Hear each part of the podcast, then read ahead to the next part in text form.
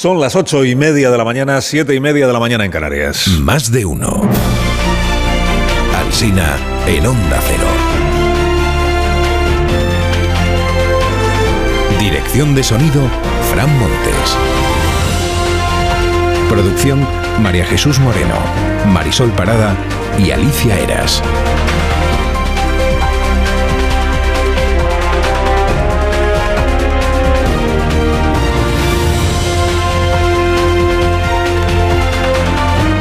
Estamos desde las 6 de la mañana, estaremos hasta las 12 y 20 en la emisión en cadena de este programa, después a partir de las 12 y 20 más de uno en edición local, emitimos hoy desde el Palacio de Ferias, estamos en Málaga, estamos a 11 días solo ya de la Semana Santa que es un gran acontecimiento para esta ciudad.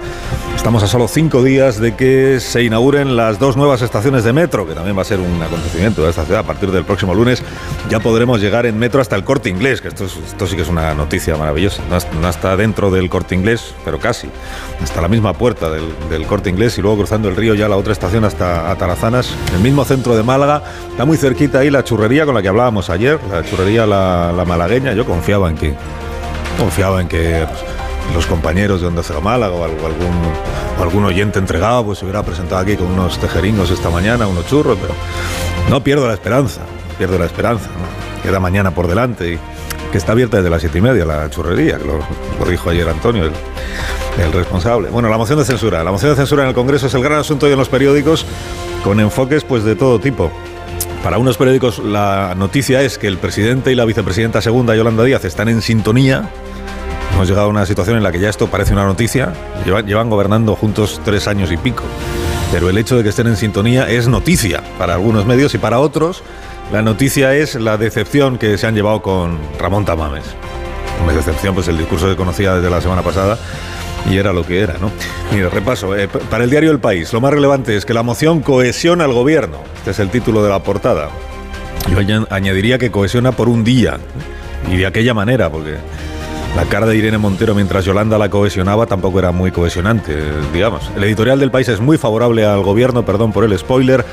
Dice, el tono grave y a ratos irónico de Sánchez y la firme solvencia de Yolanda Díaz convirtieron el debate en un discurso a cuatro manos y en el lanzamiento de su doble candidatura a las elecciones generales. Merece un que se besen de, remates. Anabel Díaz escribe que los aplausos no ocultan la realidad que está viviendo el grupo parlamentario de Unidas Podemos. Dicen, no es el programa político lo que les aleja. En Magariños se adivina la imagen de ruptura. El mundo también vio ayer a Sánchez y a Díaz muy sincronizados, pero contra Podemos. Habla de ticket electoral del presidente y de su tercera, de la vicepresidenta segunda, y de lo inútil que ha sido la moción. Trae datos el diario El Mundo como le gusta a la vicepresidenta. Datos, le voy a dar un dato.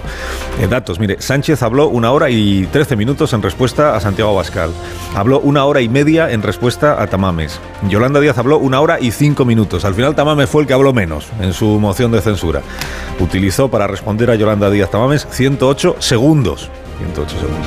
Bustos dice que el presidente boxeaba con el fantasma de Feijó, que Díaz enseñaba los dientes a Galapagar y que Irene Montero masticaba frutos secos con Alberto Garzón. Ya les he contado que trae una foto del mundo en la que se ve que están Garzón y Irene Montero compartiendo una bolsa de nueces en el hemiciclo.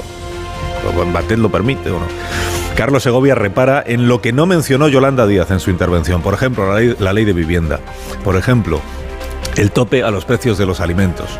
O sea, banderas tradicionales de Yolanda Díaz que ayer ella se encargó de plegar para no estorbar demasiado. A Federico Jiménez Los Santos le parece que Tamames estuvo muy bien. De los columnistas de la prensa general, al menos de la, de la prensa más leída, pues es el único. Estuvo muy bien, dicen cinco minutos destrozó a Pedro Sánchez. Ya está. La vanguardia eh, ve reforzada a Yolanda Díaz y ve ileso a Pedro Sánchez. Y hoy se reivindica Iván Redondo que fue jefe de gabinete de Pedro Sánchez, ¿os acordáis? El del ajedrez. Y dice, es un poco el clásico, ya lo, ya lo decía yo, Iván Redondo escribe hoy, hace año y medio expliqué la fuerza movilizadora de una idea, la idea de Yolanda como primera mujer presidenta. Hoy la operación está acreditada. Añade que Díaz gustó mucho, dice gustó y mucho, se entiende que gustó y mucho a la mayoría del gobierno y a, los votantes de Yolanda y a Iván Redondo, que es el que lo escribe, ¿no? Gustó mucho. También en este diario, Enrique Juliana lo que dice es, que la perla en el discurso de Ramón Tamames fue lo de culpar a Estados Unidos de la guerra en Ucrania y que eso complica la interlocución internacional de la derecha española porque todo el circuito internacional sabe que la única oportunidad para el PP pasa por un acuerdo con Vox. Yo lo que no sé es qué es el circuito internacional, os lo confieso aquí abiertamente, pero no coincide tampoco con Iván Redondo, eh, Teodoro León Gross en el, en el ABC, ya que estamos en Málaga, vamos a hablar de Teodoro. Le encontró a Yolanda Díaz un tono petulante, dice, un poco de libro gordo de petete dando lecciones a Tamames sobre el espíritu del constituyente. Dice Teodoro, tenía un papel reservado como nueva musa de la izquierda y eligió aparecer ayer como la pareja de Sánchez para salvar el Frankenstein. Tampoco le gustó a Manuel Marín en el diario ABC el tono. Dice, cansino tonito de madre sobreprotectora, engolado y cursi. Una candidatura Disney en el fondo de la cual subyace el odio cerval de Podemos. ABC titula hoy, Moncloa impulsa a Díaz para animar a su electorado durmiente. La razón dice que el más razonable ha sido Núñez Feijó, perdón de nuevo por el spoiler, y que la pinza entre el PSOE y Vox ayer naufragó. En el Confidencial escribe Ignacio Varela que Sánchez necesita Díaz en plena forma para diciembre y que ayer le dio la alternativa.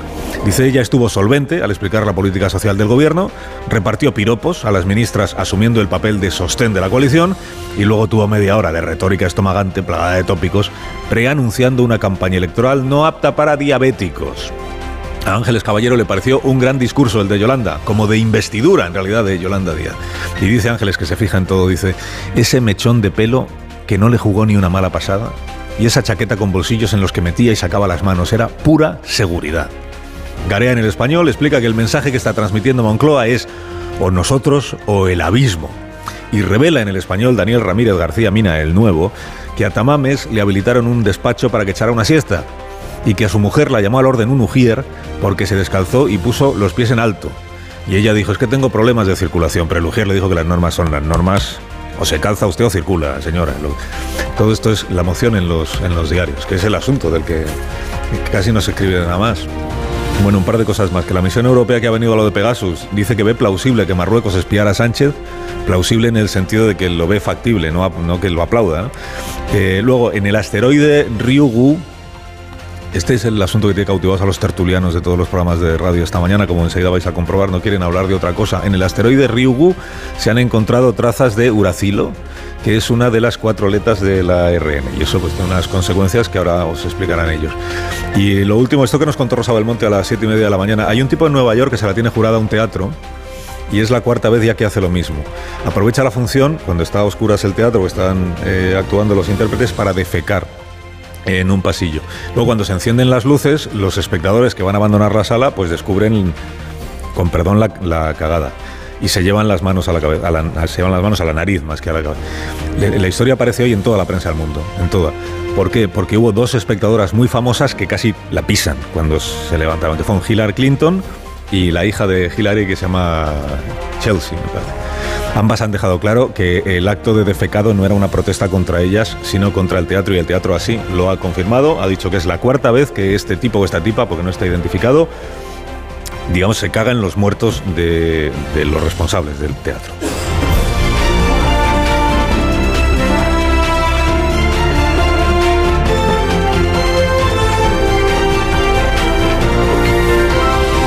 Con Carlos Alsina en Onda Cero. Somos más de uno. Si usted quiere mejorar su descanso, un descanso reparador, escuche este mensaje de Dormimax de Bio3. ¿Problemas de sueño? ¿Te cuesta dormir? ¿Te despiertas a medianoche?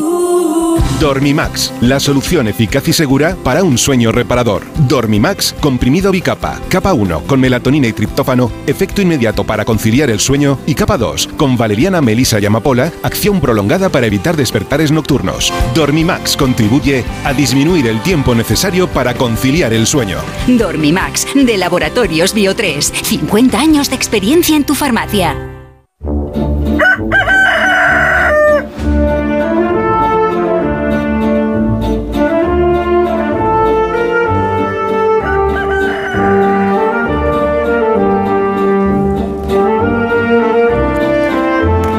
el gallo La Torre, como cada mañana a esta hora, aquí en la radio, quiero decir. Eh, Rafa, buenos días. No, y quien estuviera en Málaga. Buenos días, Carlos Alsina.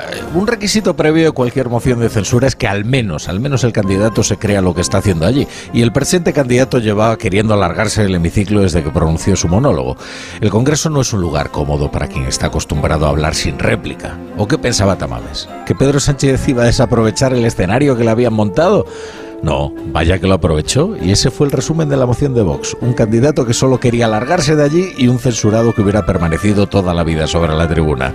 Ah, quizás pretendían otra cosa, pero lo más reseñable de la moción es que era un entorno tan favorable para el gobierno que hasta Yolanda Díaz se animó a hacer lo que nunca se había atrevido, presentar su candidatura a las próximas elecciones en un ticket electoral patrocinado por Pedro Sánchez y que como primera medida de campaña pretende matar de amor a las camaradas de Podemos.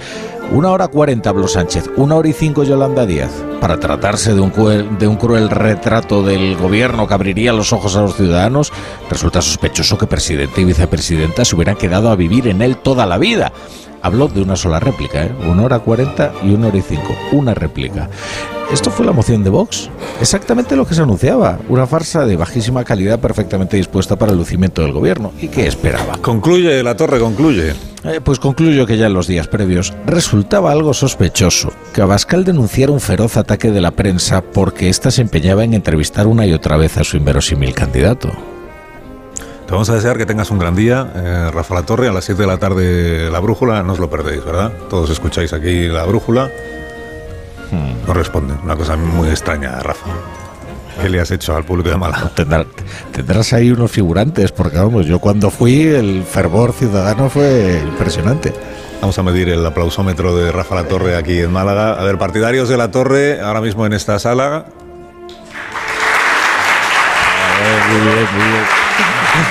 Bien, bien, bien, bien, Han dudado, han dudado. bien. Lo han pensado que está bien. Un momento tenso. de Está bien, siempre hay que reflexionar un poco si uno está de acuerdo o no con Rafa y luego ya. que tengas buen día, gracias por madrugar con nosotros, La Torre. Es mi trabajo.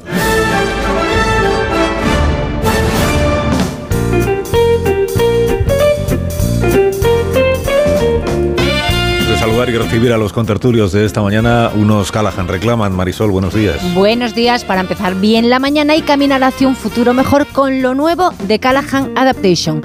Callahan Circular, el zapato que no solo se adapta al pie, sino también al planeta, diseñado para que una vez concluido su ciclo de vida, los diferentes materiales utilizados en su fabricación puedan separarse, reutilizarse y reciclarse, minimizando así la huella de carbono y el uso de recursos naturales. Callahan Adaptation es el zapato que está a la venta en las mejores zapaterías y en callahan.es. Tecnología, diseño y confort a buen precio. Pues os presento ya a los contertulios que nos acompañan esta mañana. Son Pilar Gómez. Buenos días. Hola, Pilar. buenos días. Buenos días, bienvenida. Gracias. Antonio Casado, buenos días, Antonio. ¿Qué hay? Buenos días. Gracias por venir también. Ha venido Javier Caraballo. Buenos días, Javier. ¿Cómo estás? Muy buenos días.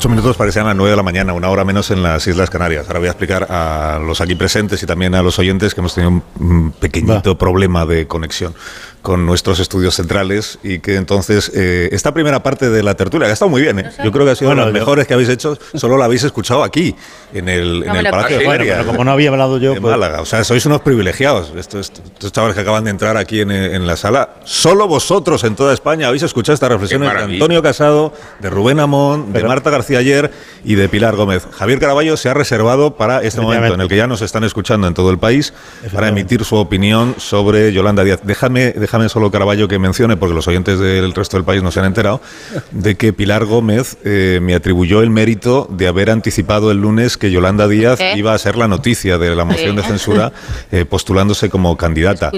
Pero, pero yo no, no lo acepto, Pilar Gómez. Puedes porque- aceptar porque muy humildemente no decías, yo creo no tengo información, yo, yo te, yo te copié así un poco la idea y todo, al día siguiente le ¿Ah, sí? A lo mejor Yolanda le copió la idea al Alcina. A lo mejor No, la yo- tuvo a- No, Alsina Al- antes de Al- llegar. Alsina es muy modesto. No, es que además se lo dije a Susana Griso y entonces ya pues tuvo un eco enorme. Dice, Sí, que dice sí. Alsina que va Yolanda a anunciar su candidatura. En realidad no la ha No anunciado. lo ha anunciado. ¿O sí?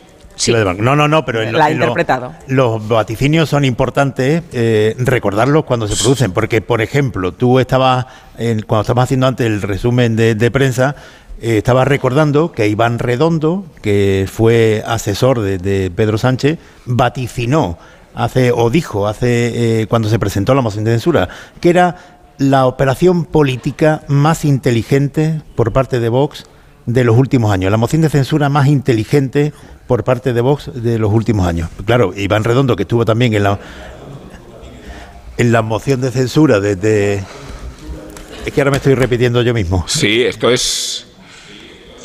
Anda, pero esto está siendo muy. pa- Parece una sesión de espiritismo. Buenísimo. Yo me escucho, me vuelvo a escuchar. Antes no se me ha ido y ahora me escucho dos veces.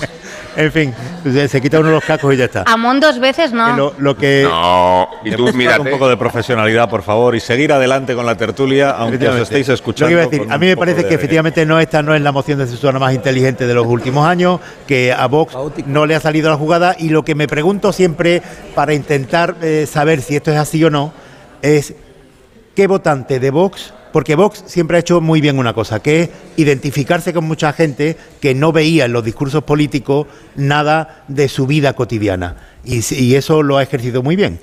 ¿Qué, qué- qué votante de Vox puede estar identificado ahora o sentirse identificado con la moción de Eso es. censura de Tamame? Me parece a mí que es la cuestión clave, que, que- y yo pienso que no, pero eh, a ver Si qué ocurre. Tamame se ha sentido identificada con la propia moción. Sí, pero a mí lo de Tamames es igual. eh, Tamames es que el, el que menos me interesaba a mí todo esto porque lo de Tamames es un acto de vanidad que se puede eh, comprender o no, criticar o no, pero es algo personal. Otra cosa son los cientos de miles de votantes de Vox. Sí, yo ¿Quién creo que cuando, cuando Vox se postula como partido antisistema, tiene que elabora- elaborar mejor la forma en que se plantea como Sí. partido antisistema. Y hacerlo a través de una siniestra operación parlamentaria que resucita a una vieja gloria de la transición y que pretende exponerla como la clave de acceso a un espectro electoral- más amplio, me parece que es un total disparate. Pero es que- Voy a decir lo que he dicho antes que no se me ha escuchado fuera de no, aquí. No, no hace falta. sí, lo voy a decir, hombre, entiéndelo. No, pero es que va a sonar como repetido aquí. Bueno, pues haced una cosa los aquí presentes, tapar los oídos. No, porque creo que es interesante suscribir el punto de vista que tenemos en este lado de la mesa, que compartimos Antonio Casado y yo, y que consistía en recordar o en decir que precisamente porque hemos convenido que esto es una estracanada y que esto es un vodevil, quien no ha participado de ella es el que ha ganado. y que por esa Sí. razón Yo no- Núñez Feijóo, Núñez Feijóo, claro, esto os resulta más familiar porque lo he dicho antes. No, pero- No, no, pero que yo no sé que si- tenemos centenares de miles de personas escuchándonos. Yo creo El que público está poniendo cara de esto, ya lo habían dicho, ¿no? Yo Sí, no sé, lo habían no sé Y- si el PP ha y- ganado, desde luego creo que no y- le ha afectado. Y añadía, añadía Pilar, añadía yo Pilar, Ah, perdón. que, Perdón. que Perdón. es una Que- victoria, Perdón. es una victoria de Pedro Sánchez, porque en estos términos las victorias eh, pesan muy poco y creo que es una derrota evidente de Vox, eh, precisamente por el resultado fallido de su gatillazo. Pero- Más allá de encubrir una falsa cohesión y Que no es falsa cohesión. de la izquierda, ¿no? No, no, Pues yo, yo la veo completamente ver, disparatada eh, eh, y- la, y la cohesión del gobierno es buena o mala dependiendo de los resultados. Y la, la consecuencia es que eh, la coalición de gobierno no se va a romper. Que se lleven mejor o peor o que tenga sus diferencias, la coalición de gobierno no Pero, se va a ver, romper. Javier, yo digo que esta, esta votación de hoy. Pero la coalición de gobierno, Javier, está rota. es decir, de No, pacto. no, no, no, Ah, no, Javier, esta, votación de hoy finge, finge una cohesión que no existe. Pero están escenificando la pro- el próximo gobierno. Esto ya era el próximo Vale, yo lo gobierno. que digo, lo que digo no, es el que pasado ya está amortizado. La- la elocuencia de los números de hoy lo que demuestra es que existe una posición rotunda de aversión a Vox y a la ultraderecha, ya está. Pero- encubre una falta de cohesión Sí, pero yo y de que- relación en la centroizquierda. Yo creo que, la izquierda está rota hay- y esto va a fingir la sensación de que no lo Pero está. hay que ver la, la moción desde el punto de vista también de, de, yo creo, del bloque de derecha. Es decir, está claro que a Pedro Sánchez le salió fenomenal porque volvió a tener eh, Claro. tiempo ilimitado para vender eh, su gestión, su discurso, que Yolanda Díaz hizo su puesta de largo, clarísimo. Eh, estoy de acuerdo en que Feijó acierta y además eh, no hay ninguna duda que, que en el PP suele eh, haber a veces eh, estos debates. De hecho, sí lo hubo con respecto a si tenía que haber asistido o no, pero no hay ninguna duda en el partido de que la abstención era la Eh, lo que leemos en, y hay coincidencia, Vox ha empezado ya su declive, es decir, Vox, eh, ¿cuánto va a caer? Estamos ante lo que le ocurrió a Ciudadanos y eso al PP le importa, ¿por qué? Porque la prueba, sí, por las sumas, la prueba, pero no por gobierno, sino por investiduras. Pero, la prueba Pilar, es, una pregunta. ¿será, ¿Cuánto- una cosa, ¿será el PP capaz de aglutinar todo el voto que sale de Vox? No, Pues y, hay y- gente no, ingenua, perdona, dice ¿y que cuánto sí. voto de la izquierda puede ganar Feijó? Yo digo que cuando la pinza aspira a quitarle votos a Feijó por la derecha y por la izquierda, está reconociendo su capacidad para Claro, alimentarse de votos de la izquierda y de la derecha. Yo te pregunto, ¿cuántos socialdemócratas, cuántos socialistas hartos de Sánchez necesitan que Feijó no tenga nada que ver con Vox No. para votarlo? No, no, ¿Y, y- y- y cuántos, ¿Y votantes de Vox eh, dejan de creer en un proyecto No, político fíjate, la que se de- fundamenta en Astracanal? Yo Vamos digo al que, Congreso. que la pinza tiene como característica por favor. Sí, ¿no? por Vamos al Congreso un momento. A mí lo que un me- momento, vamos al Congreso. Un momento, Antonio, vamos al Congreso. Un momento, Pilar, vamos al Congreso. Vamos. Muy breve. Vamos al Congreso, que es el templo de la Ah, palabra. Eh, y está eh, a punto de empezar la segunda jornada de la moción de censura. Hoy le toca al Grupo Parlamentario Popular y al Grupo Parlamentario Socialista. O sea, escucharemos a Cuca, bueno, escucharemos eh, quienes estén en el hemiciclo, quiero decir, a Cuca Gamarra, la portavoz del PP, explicar por, qué se abstienen, y a Pachi López, pues decirle al señor Tamames, eh, y a ti qué más te da aquí en Gobierno de España, ¿no? que es un poco la, la tesis de... Pero antes, antes quiero que Juan de Dios Colmenero nos cuente, porque ha hablado Irene Montero ministra de Igualdad, que en, la sesión ayer no tuvo ocasión de hacerlo, pero sí ha hecho algunas consideraciones. Ya hemos explicado aquí que Yolanda Díaz ayer elogió el trabajo de Yone Belarra, de Irene Montero y del resto de los ministros, pero que no me pareció a mí, por el rostro de Irene Montero, que estuviera muy contenta con lo que estaba, eh, o, que, o que se creyera mucho lo que estaba escuchando. Juan de Dios Colmenero, Congreso de los Diputados, 9 en punto de la mañana, una hora menos en Canarias.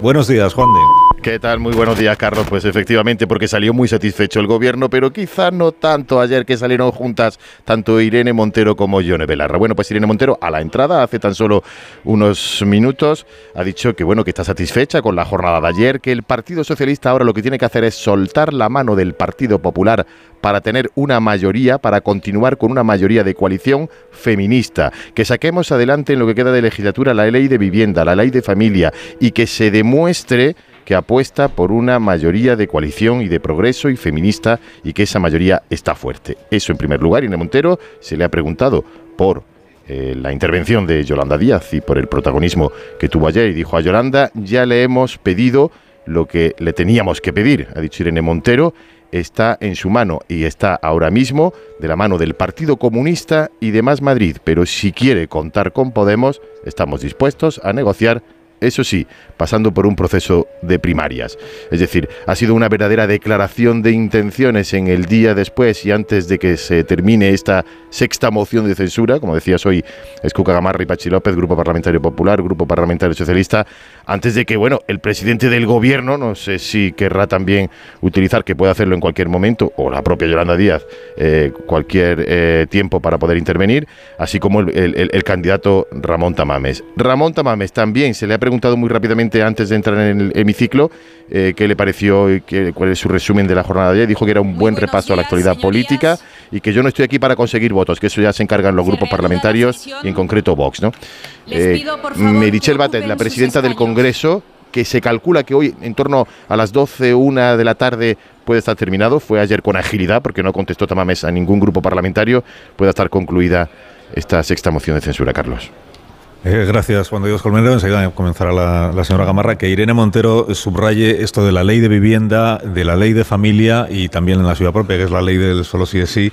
Eh, mm, tiene, su, tiene su importancia porque, es un- porque son algunas de las eh, omisiones que hizo Yolanda Díaz en su intervención de ayer y no, no será porque no tuvo minutos para hablar de ello. No habló de la ley de vivienda, que es el choque en el que ahora están el PSOE y Podemos. No habló de la ley de familia, que es la que está impulsando la ministra Yone Belarra con algunas dificultades. Y tampoco se refirió a la ley del, al menos en la, en el- en la parte que yo vi, que creo que vi casi todo el discurso, pero a la ley del solo sí es eh, sí. Eh, después, si tenemos un rato, le damos una vuelta a la intervención de Yolanda Díaz, no desde el punto de vista de la táctica, de la estrategia, sino a las cosas que dijo, porque apuntó ya por dónde va a ir su propia campaña electoral y es una invocación permanente de la Constitución.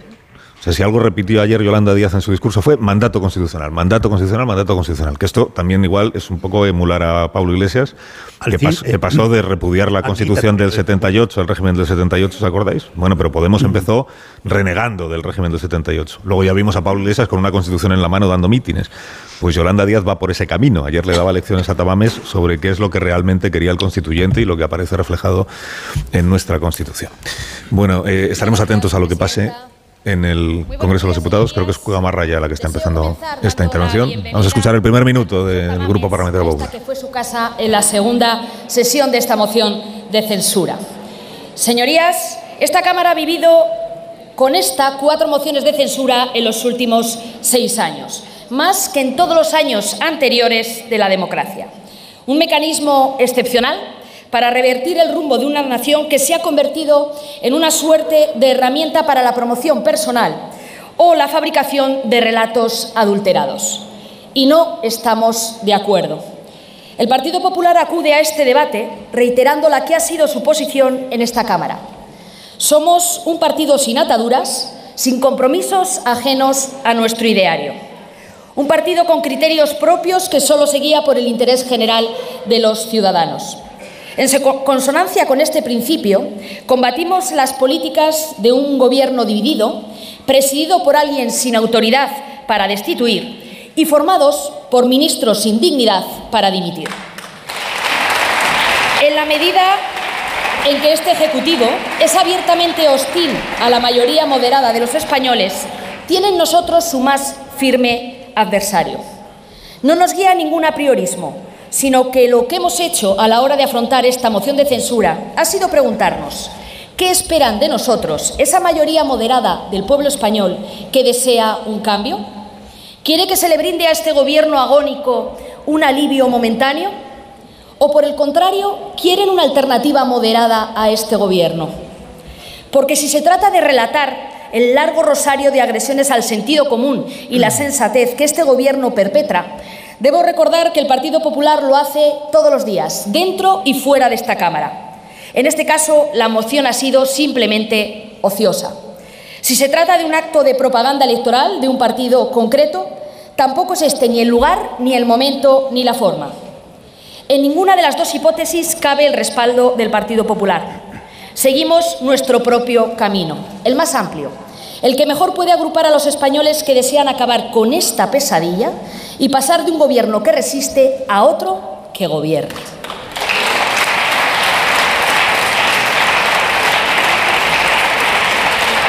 Estamos ante un inexplicable regalo al Gobierno, porque con la previsible derrota de la moción podrá exhibir una unidad que no tiene. En realidad hay una moción de censura permanente, habitual, yo diría que cotidiana, que es la que los propios ministros del Gobierno se lanzan entre sí. España contempla atónita todos los días censuras de unos ministros a otros, que van mucho más allá de lo gestual, más allá de la tregua que se han dado en estas 48 horas. Y este mismo año habrá otra moción de censura que no será votada en esta Cámara, sino por todos los españoles y será en las urnas. Por eso, Gavarra, insistiendo en lo que viene siendo los argumentos, los tres argumentos del Partido Popular en estas últimas eh, jornadas para explicar su posición ante la moción de censura, que es un acto de propaganda eh, por parte de Podemos que no, eh, por parte de Vox, perdón, que no va a ningún sitio, que aquí la oposición útil es la que está haciendo el Partido Popular, que tiene una ambición de alcanzar a una mayoría social que va mucho más allá de lo que pueda representar Vox y esta última parte, que es la de la moción de censura, en realidad es en las urnas. hay unas elecciones en mayo y sobre todo hay unas elecciones en diciembre que elegirán el nuevo Parlamento del que saldrá, ya veremos qué gobierno. Mientras sigue la moción de censura, recibimos aquí en el Palacio de Ferias de Málaga al alcalde de esta ciudad, que es nuestro anfitrión, eh, alcalde Francisco La Torre. Buenos días. Muy buenos días. Y muchas gracias por invitarnos. Por favor, placer. Gracias. Aplaude a usted más que a los tertulianos del programa, eso no sé si... no, por Dios. No sé si les va a gustar a los tertulianos. bueno, eh, de, la, de, la, jornada, de la jornada parlamentaria que estábamos escuchando este comienzo de la segunda eh, parte de la sesión de, la moción de censura.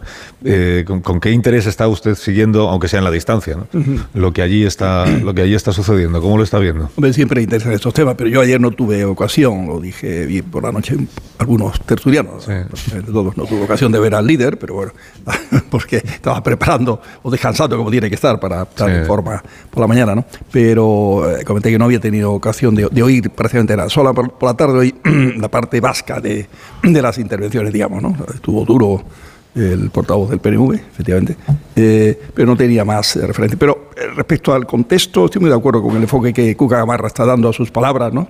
Y por tanto, la, queda claro la abstención del Partido Popular, la línea de decir no tiene importancia lo que ocurra allí, es un cierto montaje, digamos, sino lo que pueda ocurrir en las urnas. Esa es la clave, ¿no? Lo que ¿Tú conoces a Tamames? Sí, ¿no?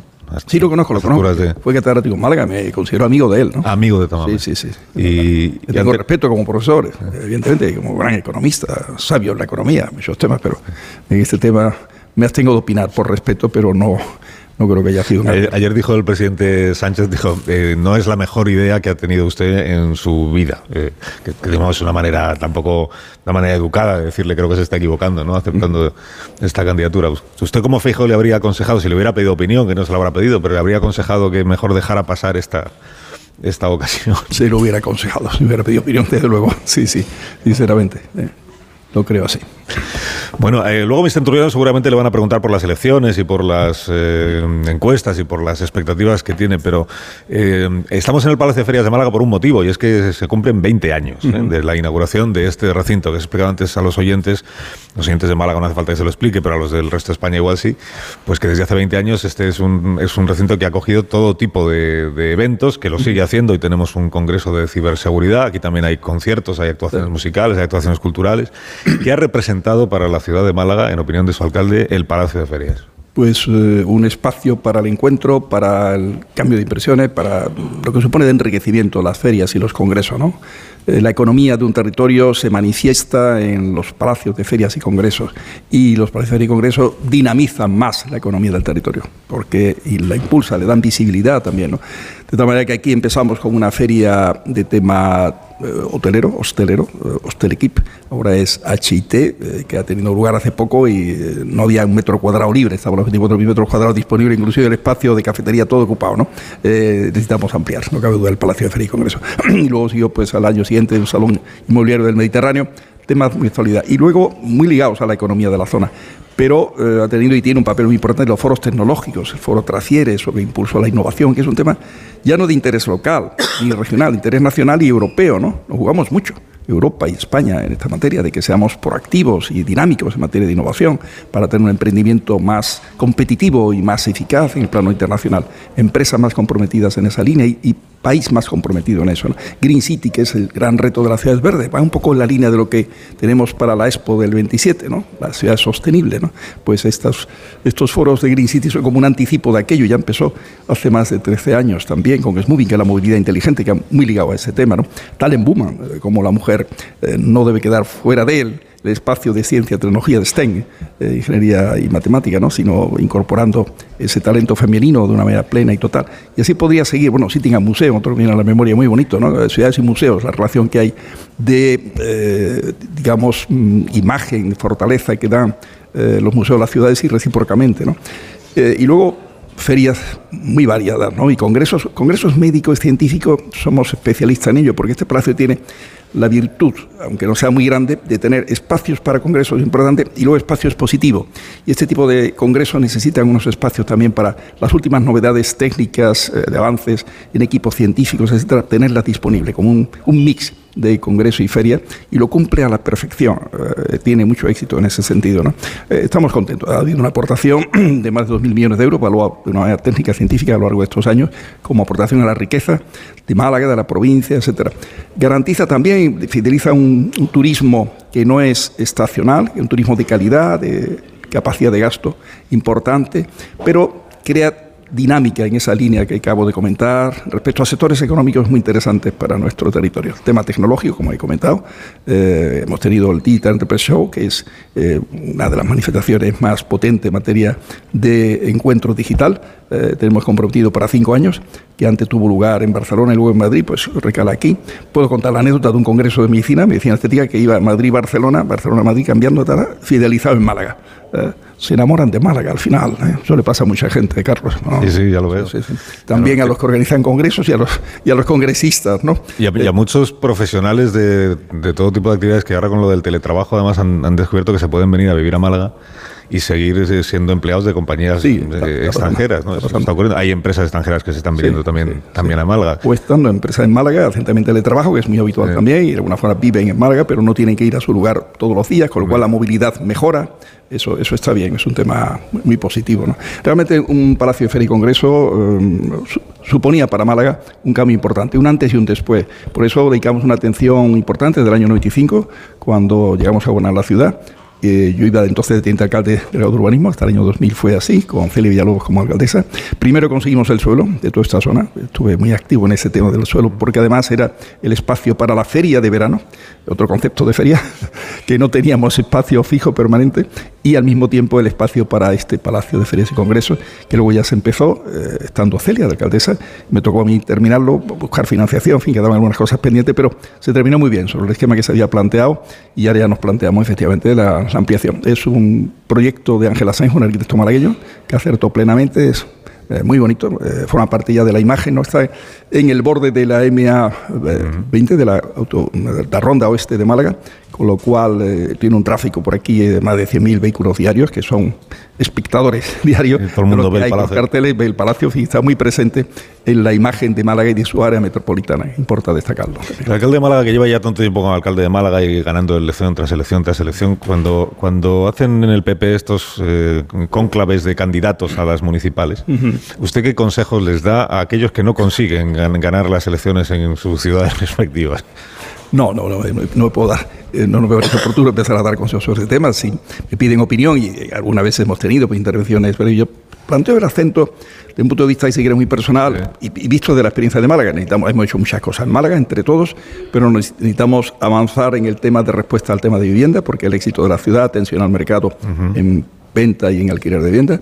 Y siempre hablo, porque creo en ello profundamente, el tema de la educación, que no es competencia nuestra, pero sí tratar de que haya una mentalización, una sensibilización de las administraciones que tienen competencia central, tiene que hacer algún día producirse en el plano de las, del Parlamento español una reflexión profunda y una ley que busque eh, la calidad de la educación, el esfuerzo, los valores que tiene la educación, claves para, para, un país, y luego pues el esfuerzo en las autonomías para dotarnos de, y eso tiene también estar el gobierno central preocupado por ello, y quizás con fondos europeos dotarnos de un profesorado el mejor posible desde la primaria hacia adelante, y a la FP darle una importancia clave, ¿no? Y nosotros esforzarnos en poner, eh, conseguir el máximo de empresas dispuestas a ser FP dual, que es muy importante que la enseñanza sea no solo en la escuela, sino también, en el instituto, sino en la, en la propia empresa, con lo cual la empleabilidad es mayor, con lo cual se aprende más prácticamente las cosas y todos ganan. Gana el alumno, futuro empleado, gana la empresa, gana el país. Mis contertulios seguro que quieren participar de la conversación. De algunas cosas ya estuvieron hablando ustedes anoche, que me han, que me han contado, que, me han chivado. Caraballo, Pilar Gómez, Marta, Antonio, Rubén. ¿Quién empieza? Caraballo. A ver, eh, no, por, por, comentar a lo que decías tú antes, lo de eh, Tamame. Es que, es que Tamame efectivamente eh, su primer trabajo como catedrático fue aquí en Málaga, cuando todavía no había ni universidad, en 1968. Y vino aquí a Málaga como catedrático de estructura económica. Fue la primera vez que pisaba una universidad. Y en aquel tiempo, eh, Tamames eh, descubrió que en Málaga, en la provincia de Málaga, y supongo que en otros muchos sitios de Andalucía, todavía había muchos pueblos con medios de producción feudales, que yo creo que ahí empezaría él a tener la idea de su famoso libro posterior de estructura económica la Andalucía de aquellos eh, años, de 1968, que han pasado 55 años, con medios de producción feudales, a esta Andalucía de ahora, de Málaga, pues la evolución es enorme. No tanto como lo de Tamames, que entonces militaba en la clandestinidad en el Partido Comunista y ayer terminó eh, representando a un, al partido que, que muchos de ellos están todavía y son muchos nostálgicos del franquismo. Y nos planteamos ante qué repercusión puede tener esto en Vox. En Málaga, Vox tiene poca representación. El Ayuntamiento, por ejemplo, de Málaga no, tiene, no hay ningún concejal. No, no hay, hasta ahora no hay concejal. Y hay solamente siete municipios los que están representados. No me lo sé, veo que te has estudiado el mapa electoral de Málaga, la provincia. Lo que quiero decirle, a su juicio, alcalde, ¿qué es lo que influye para que un votante de derecha vote a Vox o vote al Partido Popular? ¿Y por qué en Málaga no se da esta situación y se da en otro municipio? Pues no lo sé, yo no he hecho, eso había que hacer una encuesta y preguntar a la gente qué es lo que le hace decidir. Ya, ya, daba su opinión. Ya. Pues bueno, yo creo que dependerá efectivamente de cómo se planteen las candidaturas de una y otras fuerzas, eh, los candidatos cómo convenzan el electorado, que generen una dinámica de confianza y de necesidad de buscar eh, amplios apoyos para tener amplias mayorías que den estabilidad, que es muy importante, a los gobiernos. Nosotros hemos conseguido eso con tres mayorías absolutas, luego con acuerdos con ciudadanos y eh, siempre es mejor eh, gobernar en solitario, digo, de gobernando para todos, eso sí, no gobernando de una manera exclusiva solamente para los votantes del grupo, sino abierto a todo, pero la estabilidad importante en base a tener esa mayoría amplia. ¿no?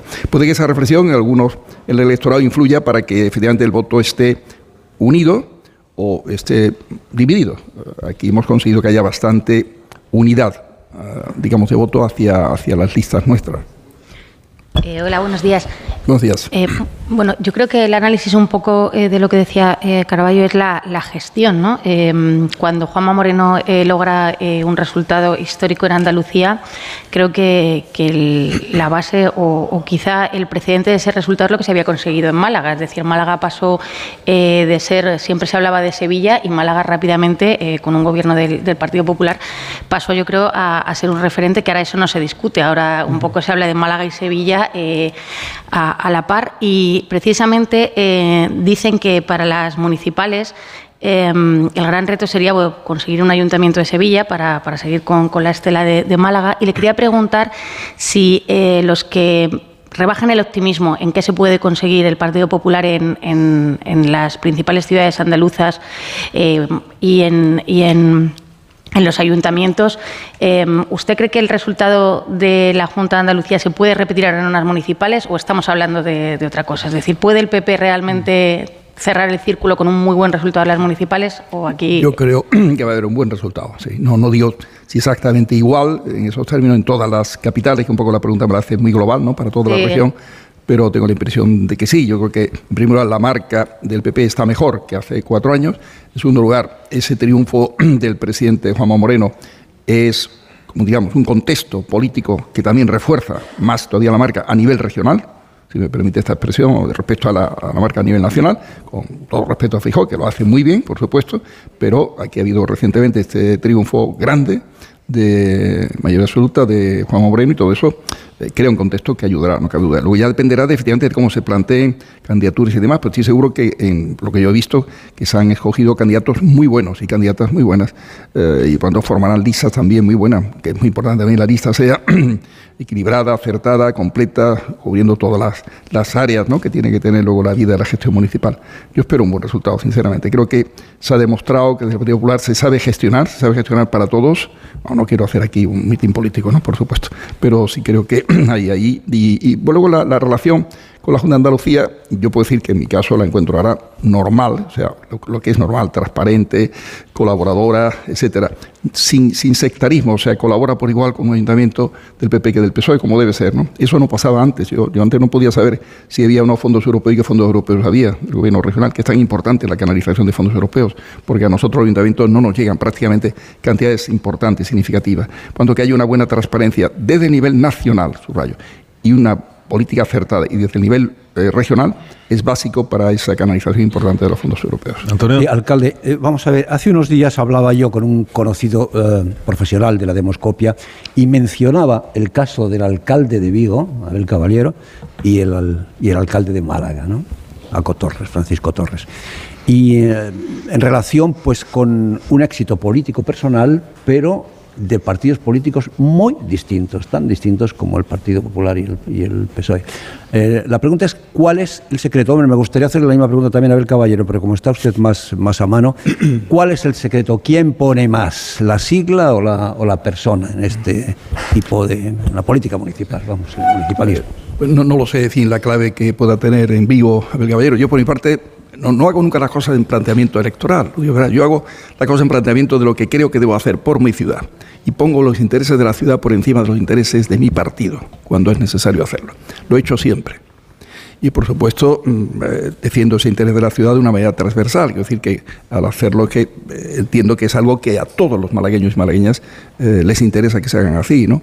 busco ese, bien común, ese interés general, que yo creo que puede hacer que entonces votantes que son, eso pasó cuando las europeas consideraron que las municipales, votantes en europeas en el momento de otro partido, voten en las municipales eh, partido que nuestro, ¿no? Eh, puede, puede ser, pero tampoco soy experto en eso, no me entretengo en hacer ninguna cuesta ni ordenarla para ver ese análisis, ¿no? Pero la lectura puede ir por ahí, ¿no? Que, que entonces mmm, el votante distingue efectivamente la parte local o personal, como queramos hablar, que tenga en esas elecciones para decidir, para decidir su voto. Y entras eh, en, en, espacios sociológicos o electorales de otros partidos, es posible. Pero no lo planteo como estrategia, eh, es un resultado que parece que se consigue y que viene bien de cara a conseguir esa mayoría amplia que antes me refería, ¿no? evidentemente. Alcalde, he escuchado en los últimos años a muchos malagueños de izquierdas y de derechas alabar su gestión, sobre todo en lo que tiene que ver con el turismo, con el impulso de la ciudad, con los museos, eh, la vida cultural. Y también he escuchado, sobre todo últimamente, a muchos malagueños de izquierdas y de derechas muy preocupados por lo inasequible que se ha vuelto la vivienda, por tenerse que ir a vivir fuera de Málaga, sobre todo la gente más joven, porque ya es imposible alquilarse o mucho menos comprar algo aquí. ¿Hasta qué punto la gestión municipal puede poner eh, solución a un problema que ha creado la gentrificación y, y, qué opina de la ley de vivienda que, que bueno que no termina de salir a nivel estatal. No, es un tema general, no solamente de nuestra ciudad. Pasa, todos los estudios que se han publicado en la prensa pues hablan de las grandes ciudades, Madrid Barcelona, por supuesto, Sevilla, Valencia, Zaragoza, etcétera, País Vasco, especialmente también, etcétera. y ocurre que la, los núcleos de los espacios metropolitanos, las capitales de los áreas metropolitanas, tienen unos precios más altos en ambas cuestiones que los entornos. ¿no? Es una cuestión de oferta y demanda, evidentemente. Hace falta más oferta, más agilidad, más promoción en venta y en alquiler. En Málaga se están produciendo ya promoción en alquiler de iniciativa privada que antes no había tanto. Y luego más promoción de vivienda pública, de vivienda con características de precio social, digamos, ¿no? donde la competencia está residenciada en el ámbito autonómico. Nosotros tenemos eh, un plan hecho, no ahora de cara a las elecciones, sino hace ya tiempo, se empezó hace más de dos años a hacer, y lo hemos dado a conocer cuando se ha terminado, hace unos cuantos meses, pero que ya engloba cosas que estamos haciendo, no es un plan de futuro. Las, eh, quiero recordar que son 8.900 viviendas que contempla, ahora mismo tenemos 564 en construcción y 530 que hemos licitado sobre suelo público que la iniciativa privada venga a hacer viviendas en alquiler barato, porque además hay un programa europeo, subrayo lo de europeo, con 50.000 euros por vivienda para poder abaratar el alquiler, para que salga de 400 euros, una cosa así. De ese tipo se podrán hacer otras 1.300, 1.400, porque hay un suelo que propiedad del Estado que le vendimos nosotros hace unos 20 años a CEPES, Estatal del Suelo, que está al lado de donde va a ir lo de la Expo, que la Expo necesita tener viviendas para la construcción y luego para el funcionamiento, y que está previsto que esas viviendas pasen luego a uso de la propia ciudad. Pero es que si no hubiera Expo también hay que hacerla, y el suelo es público, cuando ahí ya es la agilidad de ese PES para que se pueda hacer. ¿no? Tiene que haber una colaboración de todas las administraciones en este plano, y ponemos una parte importante también de apoyo en, en alquiler. Nosotros venimos haciendo de hace años la ayuda al alquiler, a la gente que le cuesta pagar el alquiler de acuerdo con su renta. Y luego estudiamos los casos, va por un porcentaje del 90%, que luego va bajando eh, conforme pasan los años, para que poco a poco vaya subiendo, ¿no? haciendo también una inclusión laboral, ayudando a sus perspectivas laborales y de ingresos a la familia. Y ahí ponemos eh, 4.700 viviendas, donde la mayor parte debe venir de fondos autonómicos, lo señalamos así. Parte será nuestra, pero la mayor parte con diferencia. Que hay recursos para ello, que puede haberlos y tal. En total son 13.600 familias las que se pueden beneficiar, con lo cual damos una respuesta bastante eficaz. Eh, tiene el plan hasta el año 27, eh, 23 al 27. Eh, pero al mismo tiempo ese contexto de iniciativa mayor en la ciudad y en el área metropolitana y en la, y la provincia de Málaga es necesario hacerlo. Y la, tener buenos promotores, ágiles promotores, en viviendas, en oficinas, en logística, en temas inmobiliarios, hace falta, eh, como lo veo, sinceramente. ¿no? Consecuencia del éxito de la ciudad, pero pasa también en otras ciudades españolas, eso es un hecho que está así. ¿no? Añadamos que Málaga y toda la costa mediterránea es un espacio muy atractivo para vivir para los europeos. Y ese factor, vuelvo al tema de la educación, Cuando entrábamos en Europa, en el año 86, ya teníamos que haberlo visto venir. Y cuando planteamos la entrada en Europa, ya teníamos que haberlo visto venir. España es uno de los mejores países de Europa para vivir. Y dentro de España, muy especialmente, la- toda la horra mediterránea, también las islas, Baleares y Canarias. Pero el espacio peninsular más aún, lo veo así. Eh, por tanto, la competitividad de europeos con medios para decir alquilo o compro va a estar ahí. Y tenemos que conseguir que nuestra población sea capaz de competir en ese mercado único que es Europa. Que, viene a que es bueno para nosotros, pero que no se convierta en un defecto. No sea, lo que es una oportunidad debe ser oportunidad y nunca un aspecto negativo. Y la manera de haber planteado desde entonces un mecanismo en educación para hacer competitivo con la educación en Europa, que es mejor que la nuestra, esa es la realidad, y que permite tener eh, salarios más altos, eh, empleos más dignos, en definitiva, y, y esa capacidad de competir que, que al, al final incide en nuestro mercado, es como lo veo. Amón.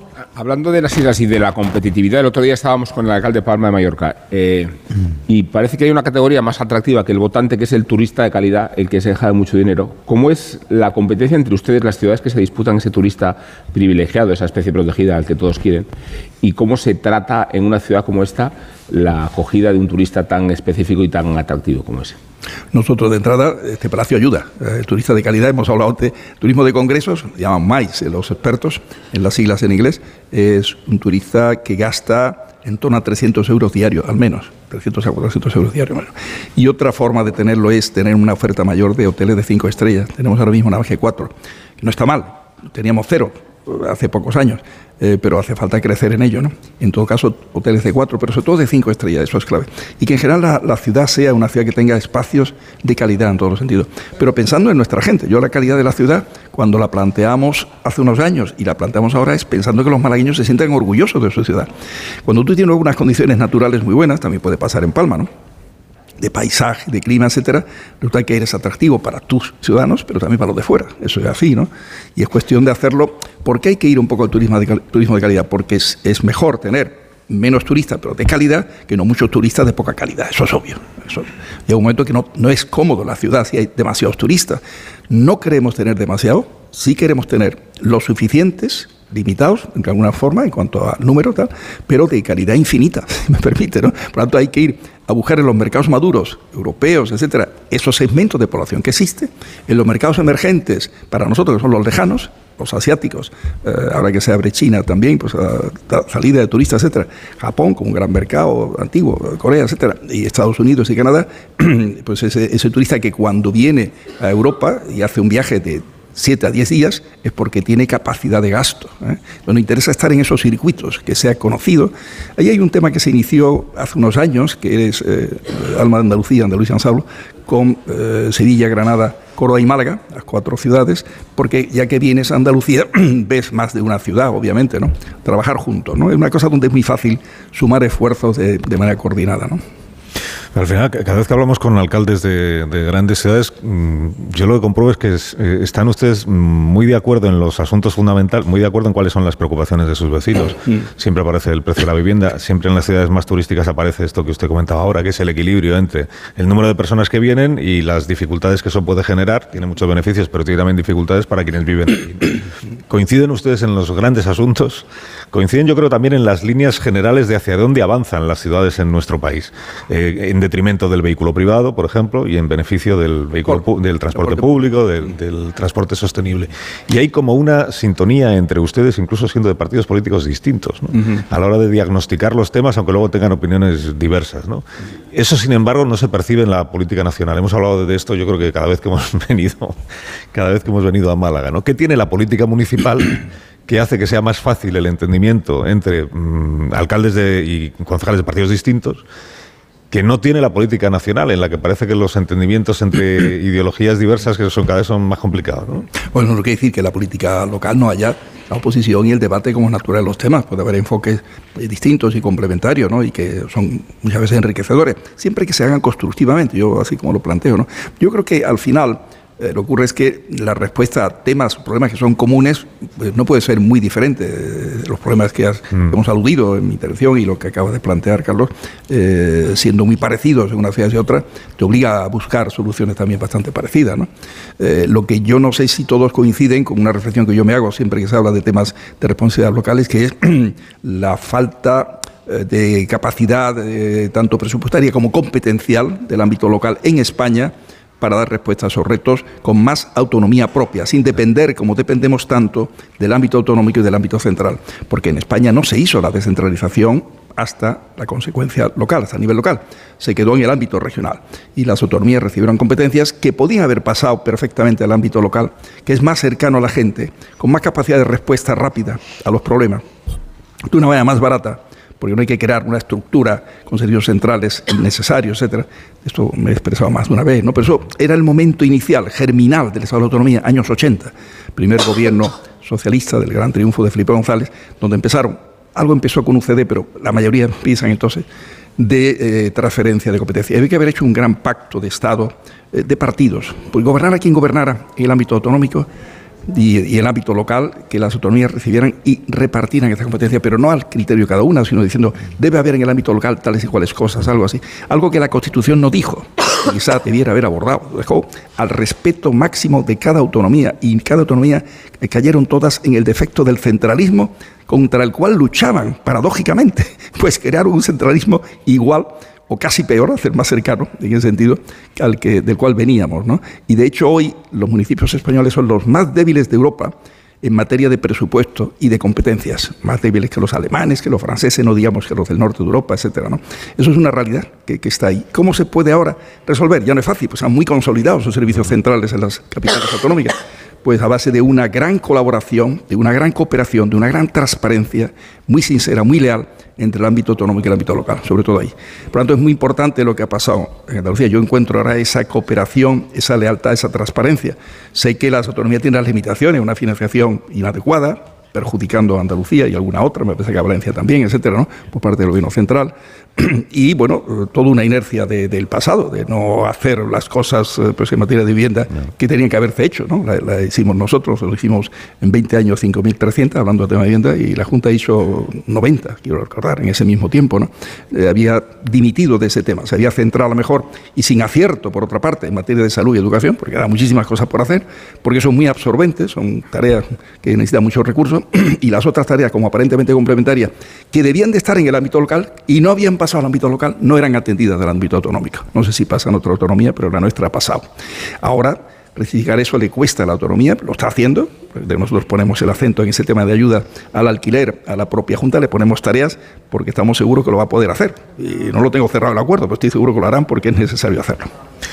Alcalde de Málaga, gracias por acompañarnos, eh, como siempre que venimos a esta ciudad, y que tenga usted buen día, que tenga buena celebración del vigésimo cumpleaños del Palacio de Ferias y Congresos, y ya en mayo pues vemos lo que los vecinos de Málaga quieran que suceda. Muy bien, muchísimas gracias por vuestra visita, por dedicar atención, cariño a este aniversario de un equipamiento de Málaga y de la provincia que es realmente importante, interesante, y deseo que tengáis un buen recuerdo de este día aquí, este equipo formidable. Eh, Muchas gracias, alcalde. Usted es muy generoso con el equipo. es verdad. El equipo y el líder. Gracias, cuando usted quiera. Una pausa cortita. A la vuelta estamos en el Congreso de los Diputados.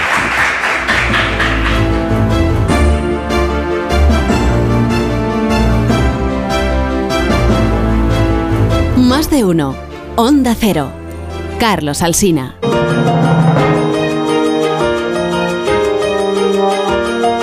De uno. Onda Cero. Carlos Alsina. Las 10 menos 21 minutos, una hora menos en las Islas Canarias. Estamos en tertulia aquí con Caraballo, con Pilar Gómez, con Marta García Ayer, con Antonio Casado y con Rubén Amón. Y estamos analizando las, las, cuestiones del día. Está en marcha la moción de censura en el Congreso. Bueno, sabemos lo que va a pasar, que si se va a votar y va, van a perder los que la han propuesto. Y en el uso de la palabra en este momento, si el, si el timing que dicen los finos no ha cambiado, es Pachi López, el portavoz del Grupo Parlamentario Socialista. Hombre Pachi, dice, dice Caraballo. Demoliciones Pachi. Pachi López mm, explicando que a su juicio la moción de censura de Vox ha sido una moción boomerang, porque pues, pronuncia muy bien la G, porque se ha vuelto en contra. Estamos escuchando ya a Pachi López. Juan de Dios Colmenero, ¿cómo fue lo de Gamarra y cómo ha empezado Pachi López? Cuéntanos. ¿Qué tal? Muy buenas. Eh, pues mira, Pachi López lo primero que ha dicho es que la historia del el atrevimiento de Tamames, así lo ha calificado, terminó en el momento en que una pisonadora pasó por encima de Tamames, de Vox y de toda la derecha y la ultraderecha en el hemiciclo. Esta ha sido la carta de presentación de, de Pachi López. Luego se ha dedicado, algo parecido a lo que hizo ayer Yolanda Díaz, a elogiar las acciones de gobierno, empezando por el presidente, eh, que de- debemos de agradecer y que todos los españoles tienen que estar muy agradecidos a este presidente del gobierno, Pedro Sánchez, por hacer lo que hace, industrializar y digitalizar todos los rincones de España y sitios donde no sospechábamos que se podía industrializar, se ha dicho eh, Pachi López. ¿no? Gracias al señor Tamames por hacer ver a los españoles las acciones de gobierno, como ayer se expuso. Y de Cuca Gamarra, Cuca Gamarra mm, ha empleado menos tiempo incluso del, del que tenía, que tenía 30 minutos para, para poder dedicarlo, ha dedicado menos tiempo. Ha comenzado diciendo que Yolanda Díaz es la marca blanca del PSOE en Podemos, eh, que no es nuestro proyecto, que es una moción ociosa inútil, y ha dicho, si no votamos que no, es por respeto a usted, a su persona y a su trayectoria, porque razones hay y de sobra para votar eh, para votar que sí a esta, a esta moción de censura. Aquí no se viene a dar recados a Pablo Iglesias, esto se lo decía directamente a Yolanda Díaz, aquí no se viene a teatralizar ni a dar recados a Pablo Iglesias, ni mítines que dormirían incluso al propio Fidel Castro. ¿no? Esto ha sido un poco en resumen de lo que ha podido decir Cuca Gamarra y ahora como decimos Pachi López y después, pues si quiere tomar la palabra el candidato, eh, todavía candidato a, a la presidencia del gobierno en esta moción de censura, Ramón Tamames, o el propio presidente del gobierno, Pedro Sánchez, pero en el uso de la palabra ahora, eh, Pachi López. Hablamos de la alcaldesa de Marbella, a la que le han aflorado Mira. 12 millones de euros en los paraísos fiscales, con la que su presidente se hace fotos, prometiéndole que va a seguir siendo su candidata. Hablamos del presidente del Consell de Ibiza, implicado con el que su presidente come habitualmente. Hablamos de su ministro del Interior, al que el fiscal pide 15 años. Hablamos de cómo irse de vacaciones con un Esto debe narcotraficante. ser porque la señora Gamarra ha hablado del, del caso del Tito Berni, el narcotraficante, lo de la foto de, de Feijóo. Ahí está Pachi López, está muy entusiasmado el Grupo Socialista, como siempre que sube a la, a la tribuna, el, el portavoz de su grupo. Bueno, mensajes, dice Cuca Gamarra, eh, para Pablo Iglesias. Creo que nos habíamos quedado antes ahí, en el, en el análisis que estábamos haciendo de lo que sucedió en la jornada de ayer. La parte de la intervención de Yolanda Díaz, que se interpreta que era un mensaje dirigido a Podemos, ¿no? en este pulso que mantienen por ver cuál de los dos partidos. Bueno, en Podemos insisten en que lo de Yolanda Díaz es un partido. No sé vosotros en qué eh, capítulo de este serial os habéis quedado, porque lo de Yolanda Díaz, según Yolanda Díaz, no es un partido, es una plataforma de marcas electorales a la que se puede sumar Podemos si quiere. Y Podemos está diciendo, si es un partido político, de tú a tú, ¿no? Negociemos las listas, vayamos a primarias, listas electorales y ve- veamos quién es el que tiene más peso en esas listas. Pero paradójico, ¿no? Ahí- Que pida Pablo Iglesias eh, primarias en, en un partido cuando él Claro, no, no las ha hecho. Es decir, la- creo que hay que explicarle a la gente que más allá de si es una plataforma o no, que yo creo que es una forma de llamarlo, que funciona luego como partidos, es así, pero eh, unas primarias dejaría totalmente en, en una posición eh, mucho más débil a, no solo a Yolanda Díaz, sino a los otros eh, partidos que participen, porque en unas primarias los que tienen inscritos son Podemos. Entonces Iglesias ahí tiene, tiene la, la trampa. Vamos a ver que yo creo que no va a aguantar Iglesias ese ordago de las primarias. Y yo creo que la maquinaria yo- organizativa es Podemos, Claro. evidentemente, frente a todos. En Parece que alguna- Son 15 grupos. Son de mentirijillas. En alguna ocasión he dicho que, que para entender lo que está pasando en, en Podemos y, y en Sumar hay que mirar, recordar lo que ocurrió en las elecciones andaluzas, que fue donde, desde mi punto de vista, Yolanda Díaz entendió que tenía que desembarazarse de Podemos. En las elecciones andaluzas se intentó también, eh, eh, estaba decidida eh, la coalición de Yolanda Díaz con su candidata Inmaculada Nieto a presentarse en solitario, porque Podemos no quería. Pero con la presión ambiental que había, pues decidieron llegar a un acuerdo. Y Podemos forzó el acuerdo hasta el último minuto hasta el último minuto, de forma que, que, eh, fue eh, eh, ajustó tanto los tiempos que la, propia marca Podemos no se pudo presentar a las elecciones, pero llegó a un acuerdo con, con- con Inmaculada Nieto, con la candidata de Yolanda Díaz, y cuando se produjeron las elecciones y en Izquierda Unida vieron lo que había salido, hubo una asamblea y dijeron, vamos, directamente que habían hecho el tonto, porque de los cinco diputados que salieron en el Parlamento andaluz, Izquierda Unida solamente tenía el candidato, Podemos tenía tres y Más País tenía otro. Y entonces dijeron, vamos a ver, En Andalucía la infraestructura municipal y electoral la tenemos nosotros. A las elecciones, a los colegios electorales hemos ido nosotros con nuestros eh, interventores. Y solamente tenemos al candidato de, de la lista. Es la primera vez en el Parlamento de Andalucía que no hay ningún miembro, ningún eh, diputado que sea afiliado al Partido Comunista. La primera vez en todo este tiempo. Y lo que no quieren es repetir lo mismo. Izquierda Unida ha estado con Podemos mientras Podemos le ha sumado, pero ya no le suma como marca electoral. Y ahora lo que hacen es volver a Izquierda Unida a la estructura que tiene el Partido Comunista con otro nombre. Se llamaba Izquierda Unida, ahora se llaman a sumar, pero sin Podemos, porque no quieren repetir otra vez lo que ellos mismos eh, calificaron de trágala en el acuerdo de las elecciones andaluzas. A- a mí- perdón, no, a mí sí que me. mm, eh, cambio de tema, ¿eh? absolutamente. No, no, entonces, Pero ya de cosas tuyas, no, mejor. No, no, estoy hablando de la moción de censura pe- respecto a lo que ha ocurrido esta mañana. Porque a mí sí que me gustaría objetar esta especie de lugar común que se ha establecido según el cual el presidente del gobierno ha salido ganando con, con este, con este asunto. Incluso Cuca Gamarra decía esta mañana: esto es un regalo a, a Sánchez porque así ha podido presumir de unidad. Bueno, yo no estoy tan seguro. A mí me da la impresión de que se ha hecho bola el discurso de, de- de- de- de Sánchez a la gente que lo está Un escuchando. tocho. De manera que... ¿eh? Un tocho que diría Tamames, ¿no? Sí, un tocho, un tocho, y eso se le puede volver en contra. Dice, mm, presumir de la, de la unidad que no tiene, ha dicho, eh, ha dicho Gamarra. Claro, y yo, y yo añadiría, y de la credibilidad que no tiene, porque Pues yo creo parece que, que este es el gran problema de Pedro, de. Pedro Sánchez. De manera que si eh, utiliza tanto tiempo, y parece que es una ventaja que haya podido utilizar dos horas y pico para, para hablar, me da la impresión de que de alguna manera está amplificando esa unidad que no tiene, porque está claro, lo estábamos hablando hace un, hace un momento. No, yo no estoy de acuerdo con eso. que Yo tampoco, fíjate, Antonio. y, Mira, y- y- y de una credibilidad que tampoco tiene. Pero, que no estoy de ¿crees acuerdo que con que, mucha- que- que la unidad del, no, de es que, Frankenstein está con- rota. con que sea, sí, pero que, que esté rota ahora mismo Mm. eh, no tiene que ver con que esta, que que esta moción le sirva de una oportunidad de oro en bandeja para, mm, tan resquebrajada como está, deje de parecerlo y pueda poner los cimientos para lo que ahora importa, que es las elecciones. El próximo gobierno, que creo que es la puesta en escena que hemos visto. Hola. Que es verdad que estoy contigo, eh, es una farsa a lo mejor, es de cartón piedra, pero también es que es de cartón piedra la propia moción de censura, vaya farsa por farsa.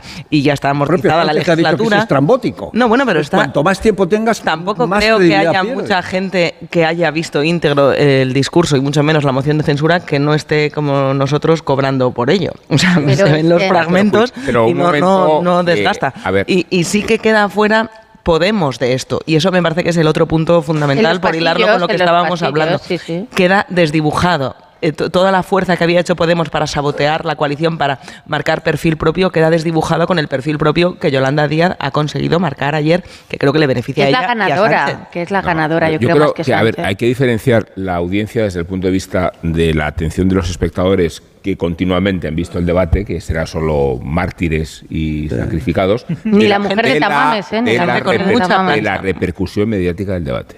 Y la repercusión mediática del debate es extraordinaria porque aquí llevamos una hora hablando de él y en los demás medios informativos se hace con total elocuencia y con tanta Ujú. rotundidad. Luego el, el debate, claro que trasciende. Sí, pero lo que decía Claro Antonio, de que estar claro- dos horas desgasta a Sánchez, digo, si luego claro la que gente ve el resumen, no ve las dos no, horas. y- no, pero sí, ha- pero sí escucha las reflexiones que se hace sobre la posición abusona del presidente del gobierno utilizando el tiempo a su servicio hasta el punto de aplacar a todos los demás intervinientes. Luego, claro que influye, todo esto influye. Convertir al proponente en un elemento extraño, en un cuerpo extraño. Y creo que es bastante fingida la, la- la situación de, estabilidad con la que Sánchez pretende salir airoso de esta victoria amañada en, en- en la base de, de que... Yo creo que se lo han puesto en A ver, bandeja. era- No, era- lo han puesto en bandeja, pero es tan precario lo que le han puesto en bandeja. O sea, si hubiera sido una moción de censura enjundiosa, todavía puedes decir, hemos ganado. Pero aquí no hemos ganado nada porque el partido es la basura. Pero era Estamos difícil. jugando en los minutos de la basura. Luego, con esos minutos de la basura, no se puede salir eh, orgulloso diciendo, se ha cohesionado la coalición. Sí se podrá decir que hemos ungido a Yolanda Díaz Eso, como delfina y que tenemos pareja de baile. Pero cuidado con los equilibrios. Tú decías antes, Pilar, cuánto el partido necesita, el Partido Popular necesita un Vox con un poco de tono para que no se desmorone y tenga un punto de apoyo. Lo mismo le sucede a Pedro Sánchez con sus dos Mira. brazos, porque si se le cae demasiado Podemos o, se, o no prospera tanto como No. él quiere Yolanda Díaz, tampoco Sánchez el- tiene suelo para No, su el, pro- candidatura. eh, el problema que, que aquí viene por los bloques es eh, Pedro Sánchez necesita que Yolanda Díaz integre a Podemos. Si la izquierda va dividida, es decir, si hay una marca que sumar con Errejón, con Podem Común, con Compromís, y por otro lado se presenta Podemos, la suma no da. Ahí eh, favoreces por la ley electoral claramente eh, una suma de- del Partido Popular y con Eso. Vox en una investidura. Yo siempre digo una investidura para no entrar en los pactos. Pero si Yolanda Díaz logra eh, ir eh, con Podemos, y vamos a ver, porque eh, sería, bueno, Pablo Iglesias puede hacer cualquier cosa, pero eh, por parte de Pablo Iglesias sería inmolar a la izquierda ir separados, porque ya eh, tres el- el- grupos en, en un mismo lado, el PSOE, Podemos y Sumar, eh, sería complicado. Yo, yo estoy de acuerdo en eso, en que si aquí es Yolanda Díaz se ha presentado, ha sido su gran eh, escaparate electoral. Y en el otro lado decimos, ha ganado Sánchez, porque estábamos hablando de que era una moción que yo siempre he pensado que Vox la pone para retratar al Partido Popular. Si es que esto de que decimos, no, Tamames lo eligió, aunque no sea de su ideología. A ver, improvisaron a Tamames. Es decir, eh, Abascal llegó un día y dijo, voy a retratar al PP otra vez, junto con Ciudadanos, que lo hizo arrimadas.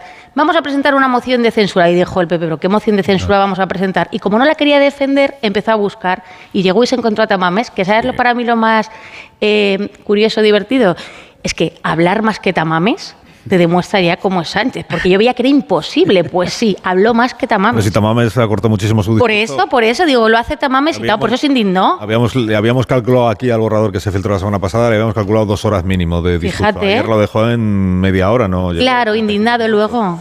Bueno, Ignacio Rodríguez Burgos nos quiere contar la actualidad económica y financiera de esta mañana y si quiere debe hacerlo. Ignacio, buenos días. Hola, muy buenos días. ¿Qué tal ¿Cómo estamos? Pues Muy mira, bien. decirte que los inversores están en prevenga, en guardia, a la espera de lo que decida esta tarde la Reserva Federal de los Estados Unidos. La mayoría de los expertos apuestan por un incremento del 0,25% que llevará los tipos de interés en Estados Unidos del 4,75 al 5%. Se sirve, si sirve de guía, eh, pues ahí está lo que acaba de decir el Bundesbank alemán, el todopoderoso Banco Central de Alemania, que insiste en que hay que subir los tipos de interés para controlar, para frenar la inflación.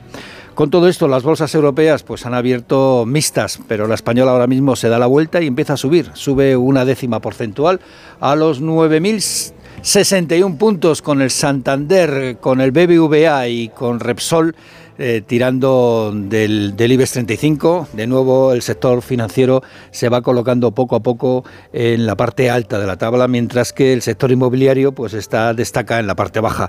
Esto cuando el petróleo reduce precio a 74 dólares el barril en Europa y el gas está en 42. España eh, despide el invierno, y esto es un tema interesante con todo lo que está ocurriendo en Ucrania, España despide el invierno con unas reservas de gas del 78%, es decir, el doble que la media de la Unión Europea. Gracias, Ignacio. Un que abrazo. un buen día. Muchas gracias. Buen día, que es que los contertulios ya tienen que ir abandonando nuestras instalaciones. Y mira que estáis a gusto aquí en el Palacio de Feria, esa es la Sí, verdad. Pero para que os vayáis a gusto, todavía más a gusto como habéis venido, eh, tenemos unos Callahan eh, para vosotros que os los va a entregar en Marisol Parada. En Buenos días de persona. nuevo, Marisol, ¿cómo estás? Bien, pues con el zapato más cómodo del mundo así pueden dar un paseíto por Málaga. Y además ahora os presento Callahan Circular, el zapato que no solo se adapta al pie, sino también al planeta, diseñado para que una vez concluido su ciclo de vida, los diferentes materiales utilizados en su fabricación puedan separarse, reutilizarse y reciclarse, minimizando así la huella de carbono y el uso de sus recursos naturales. Callahan Adaptation es el zapato que se vende en las mejores zapaterías y en callahan.es. Tecnología, diseño y confort a buen precio. Ahora sí que os tenéis que marchar, ¿qué le vamos a hacer? Se os ha acabado el, el tiempo. Pero nos vamos a la playita. Ah, pensé que os ibais Pero en al el con- polígono lo podemos hacer. Pensé que os ibais al Congreso a seguir la moción de censura, que para eso os No, hombre, pagan. pero en el móvil lo ponemos. Ah, Habla Tama Tamames ha vuelto a tomar la palabra, yo aviso. Es que es el candidato a la... Aviso. Pero podemos oírlo con los cascos. cascos y a la playa porque esto se va a resarcir de lo de ayer, Tamames. Eso es que vaya respondiendo a las intervenciones de todos los grupos. Lo que pasa es que ayer renunció a la mitad de verás. ellos. sí.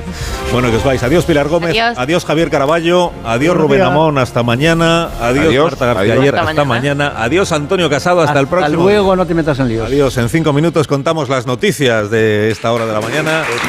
Son malísimas todas. seguimos hablando de... Ahora mismo seguimos.